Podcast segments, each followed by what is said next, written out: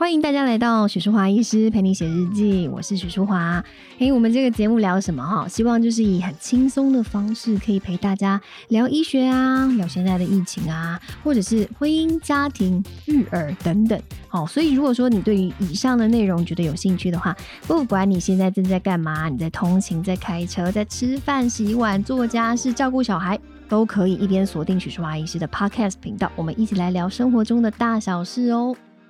最近哦，疫情的话题绝对还是大家很关心的，因为其实不管是任何的政策啊，或者是说现在疫苗施打的方式啊等等的，就是每一天都有不同的一些新闻啦，哈，或者是一些新的资讯需要去做一些更新的。其实最常被问到的问题，当然就是。诶，我到底什么什么什么什么的问题，我可不可以打疫苗？哦，因为其实可能大家对于疫苗的话，尤其没打过嘛，没有打过新冠肺炎的这个疫苗，他就会想说，是不是诶自己有什么特殊的状况不能打？那尤其如果说可能现在新闻啊，或者是媒体上面有爆出一些，诶，比如说施打之后，不管是什么不舒服，还是一些，诶，我不是说这些事情是跟疫苗有关，这个我真的之后要好好开辟一个。单元来解释一下，因为大家现在都会新闻标题都会写的还蛮耸动的，就是写说什么，哎，施打疫苗后猝死。其实我们只能说这个语句哈，很容易让人家掉入，哎，是因为疫苗造成的这个猝死的问题。但是其实真的不一定是，大家不要这么快就想要，哎，就是让疫苗背上这个罪啊。因为其实我们还是要跟大家澄清一下哈，其实所谓疫苗的一个重大的不良反应。譬如说，像是过敏性休克。这个重大不良反应，我们就会请您啊，可能就是打完疫苗之后哦，在现场观察个二三十分钟。那如果说真的是有过敏性休克的问题，通常也都是在几分钟或者是半小时这之内啊，可能会发生。那如果说有在场观察的话，我们就可以迅速的做个处理，对不对？可是如果说是譬如说你因为打完疫苗之后而刺激起来的这个正常的一个免疫反应，比如说你可能感受到了一些体温上升，有一点发烧，或者是觉得比较疲疲惫。啊、倦怠、无力，或者是施打处的一些疼痛等等的，通常来讲会觉得这些事情跟诶所谓的疫苗猝死哦，就比较不会有这么大的一些关系这样子。所以就是我觉得对于疫苗猝死的这件事情，可能大家要更审慎的去，譬如说相关的一些啊解剖啦，或者是香验呐等等的，来厘清说到底死因到底是什么嘛，对不对？所以先不要急着。要把这个问题推向疫苗。应该就是看看说到底它相验之后的结果。那近期其实由中央疫情指挥中心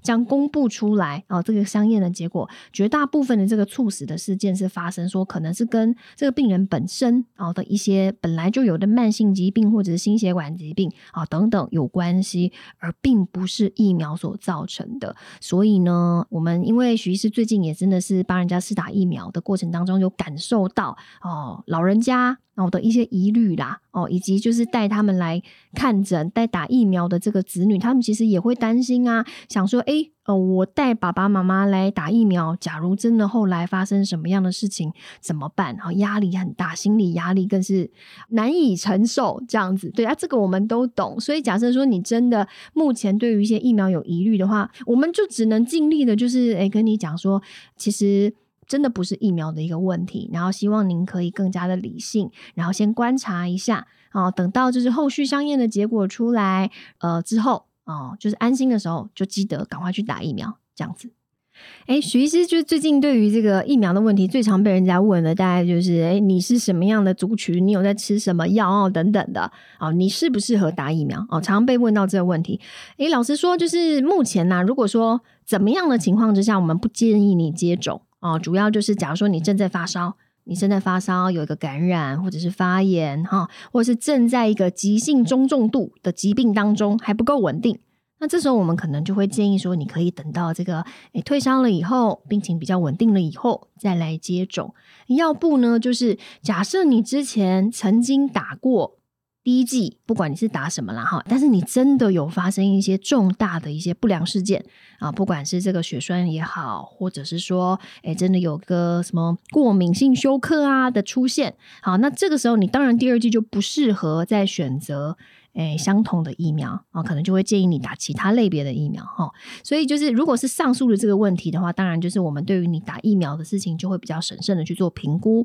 其实基本上现在真的，你问我们说，哎，怎么样的情况之下不打疫苗啊？绝对不能打。哦，或你是什么样的族群啊？就是打了会不会有什么问题？其实基本上我们都会希望，其实大部分的人真的可以放心，除非你有我刚刚讲的那些情况，对不对？要不然，譬如说。啊，孕妇能不能打？哎，孕妇能不能打？我在上一集其实有讲过嘛，对不对？就是建议大家接种啊。哎，如果说可以选择的话啊，优先的去选择 mRNA 的这个类别的疫苗。但假设你如果说第一季你就是打 A Z 了，你后续打第二季的话，也是建议你可以试打 A Z 哈。对，所以这是孕妇建议接种，哺乳当中也建议接种，然后你在备孕当中其实也建议可以接种。那像我同学有在台大医院啊，就是台大妇产科，他们帮孕妈妈试打疫苗的时候。他会先听胎心音，妈妈也比较安心嘛，因为其实妈妈担心的真的通常往往不是自己啦，大多真的都是诶，这个疫苗打下去，这个药吃下去，会不会对于我的啊，就是肚子里面的小朋友，会不会有一些其他的一些。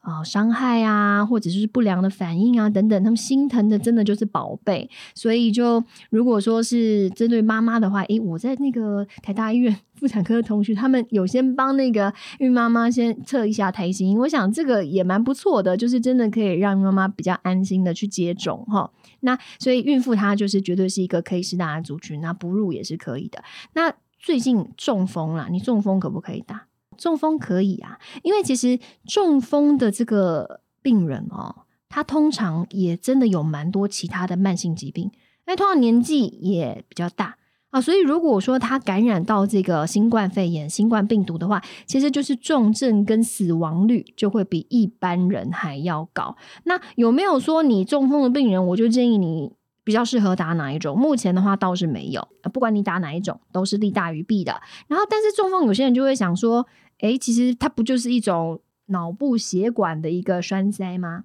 现在大家只要听到栓塞、栓塞、栓塞，就是血栓、血栓、血栓，然后就可能会想到 A Z 去。其实你施打疫苗之后，好产生的这个所谓的血栓，跟你脑中风而产生的这个血管的栓塞，好，它们的成因以及机转。其实是不一样的，所以其实你不用担心啊，就是脑中风的病人，你仍然是可以打这个新冠肺炎的疫苗哈，A Z 也是可以的，这样子。那有没有说，就是你那个脑中风不是通常我们哎，其实这群病人他们可能会吃抗血栓嘛、抗凝血的药物嘛，对不对？那这个抗凝血的药物有没有需要特别停呢？不用哦，哦，你不用特别停。啊，那只是说打完，因为你平常有在吃这个抗凝血的药物哦，所以有的时候，诶，假设打完真的是有一些局部血肿的一些状况的话呢，其实就是稍微局部压迫一下哦，不用特别去强力的揉它，就稍微局部压迫这样子就可以。然后就是平常注意一下啊，就是水分的摄取啊，哈，看看看一下自己的血压稳不稳呐，哈，有没有在正常的范围啊，大概这样子就可以了。所以我们中风真的就是建议要去打啦。啊，比如说我有在洗肾的话，我可不可以打疫苗？可以，也是一样的道理。就是说，洗肾的病人啊，他如果说得到新冠肺炎，这个风险其实是比较高，是一般人的大概五到二十倍左右。那死亡率。也会比一般人还要高出十倍。那打完的这个副作用会不会比较严重？其实目前并没有特别显示说哈，就是针对就是有在洗肾的这一群病人，然后你打完疫苗之后副作用会更加严重，其实是并没有的。那因为洗肾的话，通常就是肾功能，我们大概就是会想到就是要限水嘛，哈，所以你打完疫苗之后有没有需要多补充水分？目前在啊，就是洗肾的朋友啊，并不需要特别的去多补充水分，这样子。OK，所以呃，大概也是同样的一些概念啦，哈，就是希望大家都可以理解。哎，你看哈，刚刚中风啊，或者是说洗肾的肾脏不好的朋友，你们都还是可以打新冠疫苗哦，哈，都可以打这个新冠疫苗，都可以。还有最常被问的是过敏啊，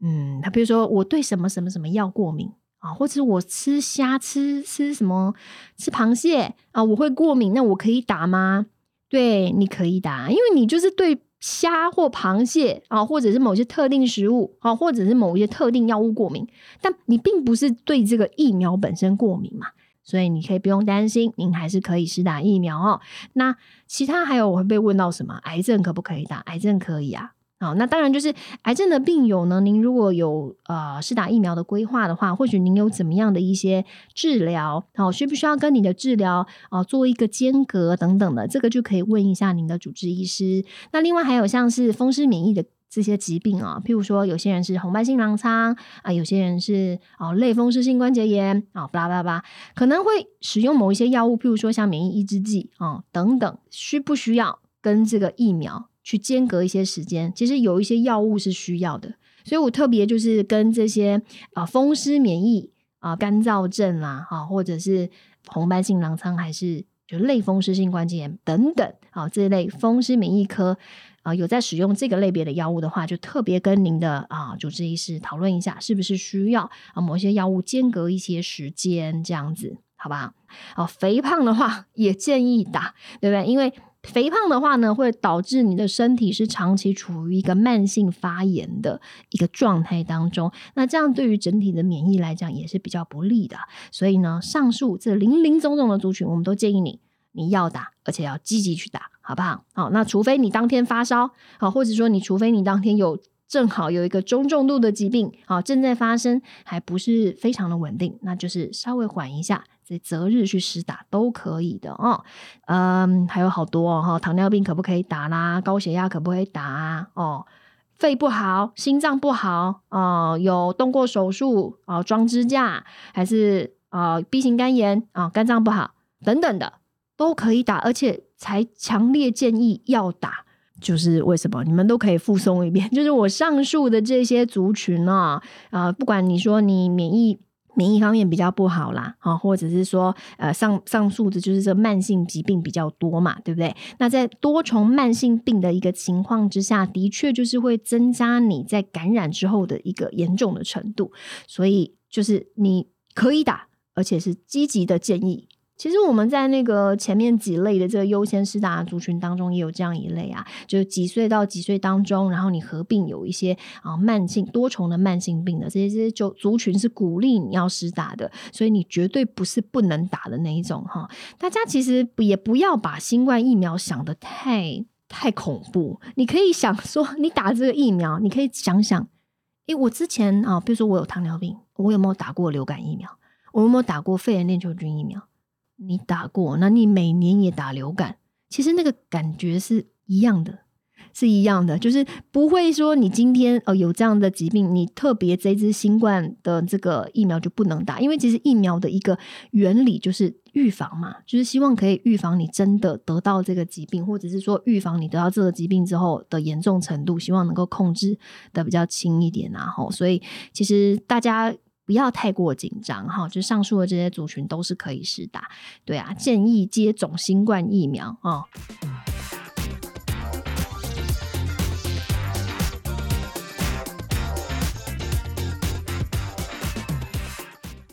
我还是要再三强调，就是说，你知道吗？有很多的一些疾病哦，它可能跟栓塞哦都有一些关系啊。这个是不是特别注意？我不能打，不能打疫苗，或者是我就是不能打 A Z。诶，没有，好，我再三强调哈，就是说，像你一般的这个静脉栓塞的问题，好，或者说中风，或者说心脏这个冠状动脉，如果说有一些狭窄或堵塞，不就是心肌梗塞嘛，对不对？哦，那还有像是一些周边动脉的一些栓塞啊，还是说啊，某一些人他因为有肝硬化的问题，而导致其实他的血小板也会比较低下哦，吼等等，或者是有在使用一些药物哦，荷尔蒙也好。或者是说口服的避孕药，或者你在吃抗凝血的药啊，哈，抗血小板的药哦，我有在使用这些药物，或者说我有上述好像跟栓塞好像有一点关系的这些疾病哦，我是不是就不能打 A Z？没有，你还是可以打，因为其实机转不同啊。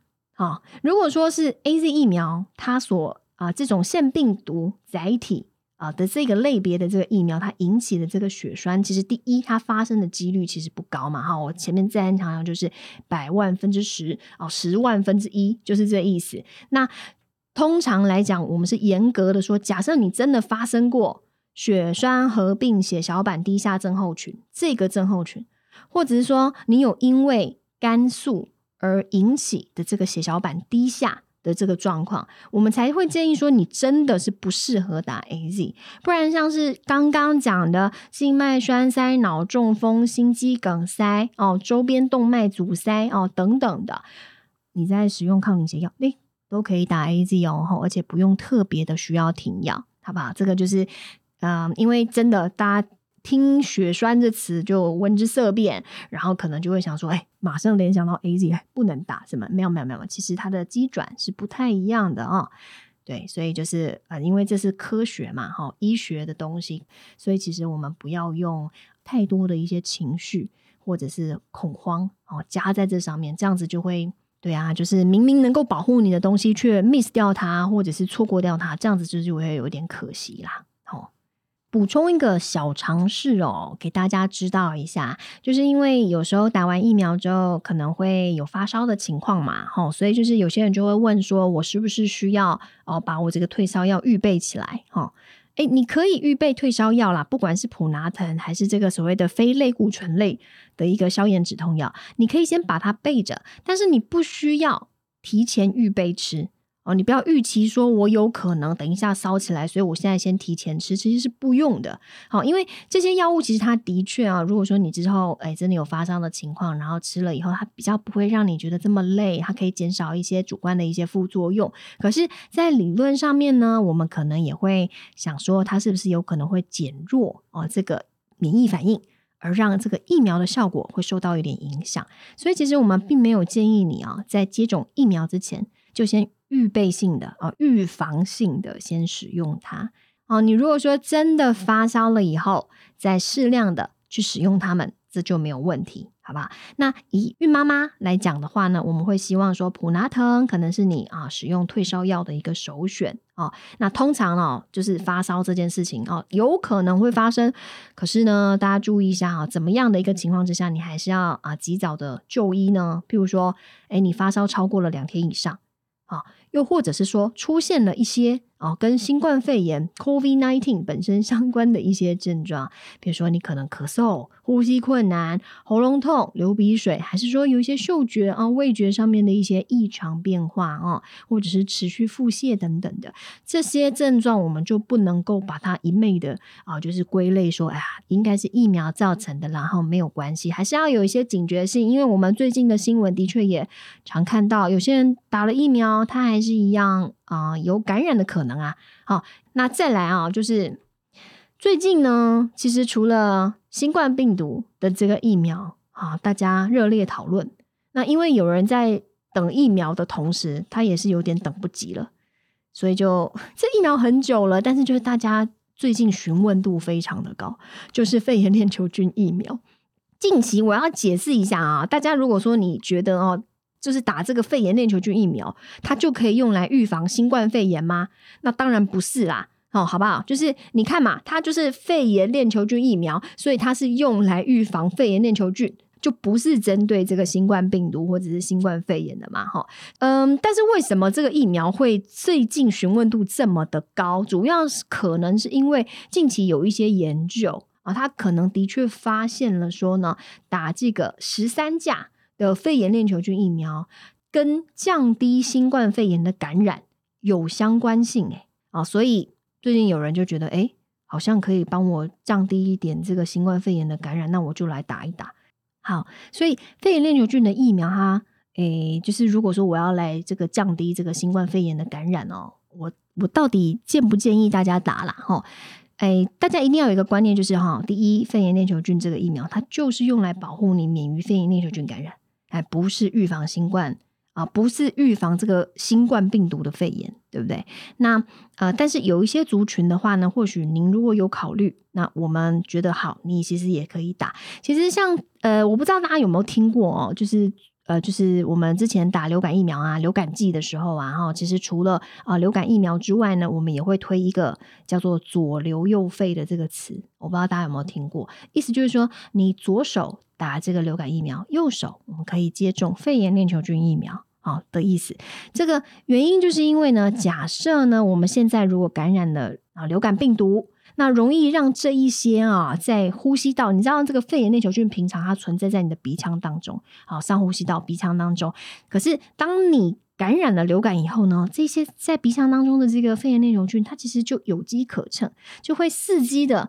啊，就是当你比较脆弱的时候，就继而啊，可能往下跑跑跑跑跑跑到肺部，然后继而让你发生这个流感后啊的一个继发性的细菌感染。这样子，那这个是流感跟那个肺炎链球菌之间的关系嘛？那现在的话，在新冠病毒以及肺炎链球菌之间，是不是也可能会有类似的一些道理呢？那这个研究的话呢，是在二零二一年三月哦，发表在这个《传染病杂志》上面这个研究，它就是借由在这个啊医疗保健系统上面哦的这个数据哦，大家就医的一些记录啊，然后等等哦，譬如说他今天是因为什么样的原因就医哦，是因为新新冠肺炎，然后啊之后有没有使用抗生素？哈，或者是说，哎，这群人是几岁？这一些医疗上面的数据，然后他去比较，他比较的这个族群，大家记得啊。六十五岁以上嘛，他就是把六十五岁以上的长者拿出来比较，他去比较说有打肺炎链球菌疫苗的跟没打的的这两群人，好，他们如果说哎真的后来啊，他感染到了这个新冠病毒以后啊，这个感染的情况啊以及愈后是如何？那结果呢是一个，比如说它是一个现象的观察，是发现说有打十三价肺炎链球菌疫苗的这一组人，他感染了新冠肺炎以后啊，不管是他在啊，就是真的确诊啊，在确诊率上、住院率上面，或者是死亡率上面，大概都有三成的减少。但是呢，这样的情况在打二十三价的肺炎链球菌疫苗上面啊，并没有发现这样子的关系。对，那所以就是，如果说要针对这个现象做解释的话，他就说，哎，这有可能就是像，哎，我刚刚讲的例子嘛，哈，这个啊，流感病毒哦，跟这个肺炎链球菌之间，哦，他们这个上呼吸道跟下呼吸道之中的这个细菌跟病毒之间，可能有一些交互作用，会影响到很多这些呼吸道里面病毒感染的这个自然病程，这可能是其中一个原因，而且呢。肺炎链球菌本身，它平常是潜伏在你的鼻腔当中的，它并不会造成任何的症状哦。可是你一旦感染了，或者是免疫力降低，可能这个肺炎链球菌它就会伺机的从你的呼吸道或者从你的血液当中入侵，而导致。后续好更严重的这个疾病发生啊，甚至是死亡这样子。那为什么十三价跟二十三价的这个肺炎链球菌疫苗啊，就是它有一些效应的不同了哈？主要是因为十三价的肺炎链球菌，它相对二十三价来讲，它可以降低鼻腔当中的这个带菌。它有这样子的一个作用，这样子，所以根据上述的这个解释啊，它是在解释说，为什么在六十五岁以上的这一群啊长者啊，就有发现说，好像有打肺炎链球菌疫苗的这一群人，他后续真的感染到新冠肺炎以后，他的住院率啊、严重度、死亡率好像会比较低一点，这样子。那但是这样子的一个。呃，就是说法的话呢，目前啊，你说就是许医师建不建议大家，你如果说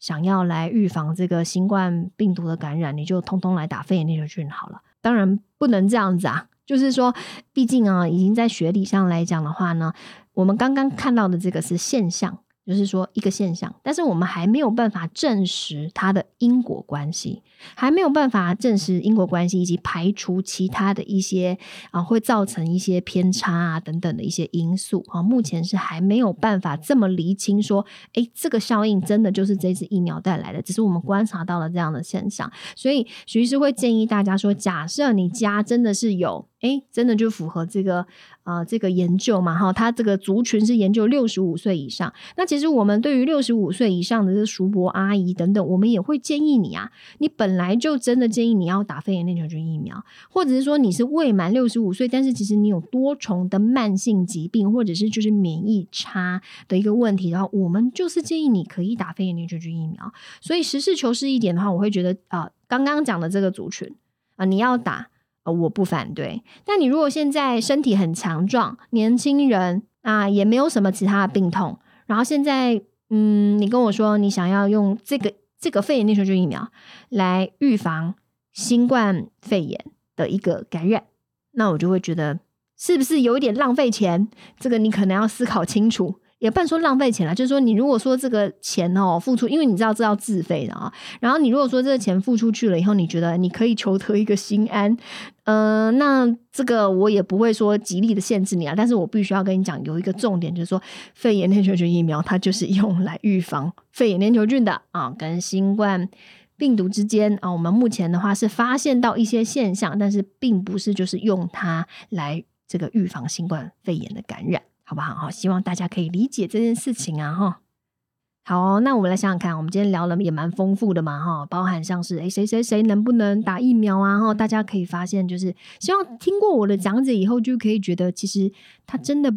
嗯，没有这么可怕，好不好？好，就是所以轮到你了啊，资格符合了，就赶快去打。那再来也解释了一下，就是如果诶现在有纠团去打这个什么肺炎链球菌疫苗啊，你可能可以有另外一个思考哦，或者是诶对于自己的行为可以负责嘛？哈，你可以听完徐医师的 podcast 之后，你就可以想说，诶啊，我要不要打？啊，就是啊，打了是为了什么哦？这样子好，对自己对自己负责。然后另外还有就是小尝试啊，就是如果说真的现在哎，该我去打疫苗啦哈，然后我是不是需要预先的去吃这个退烧药呢？有没有啊？不用嘛，对不对？好，你有烧再吃就好了哈。好，那今天的节目。我们今天就先到这里啊。那大家到哪里可以找到我呢？啊，许医师本身呢，FB 啊，叫做许淑华医师陪你写日记。那当然，大家针对于节目的内容，你如果说有任何的啊，就是想要多听什么，或者想要给我们一些回馈的话呢，都可以到我的 FB 的粉丝团许淑华医师陪你写日记留言，或者到 First Story 的这个平台上面帮我们留言都可以哟。那我们今天就到这里，下次见啦，拜拜。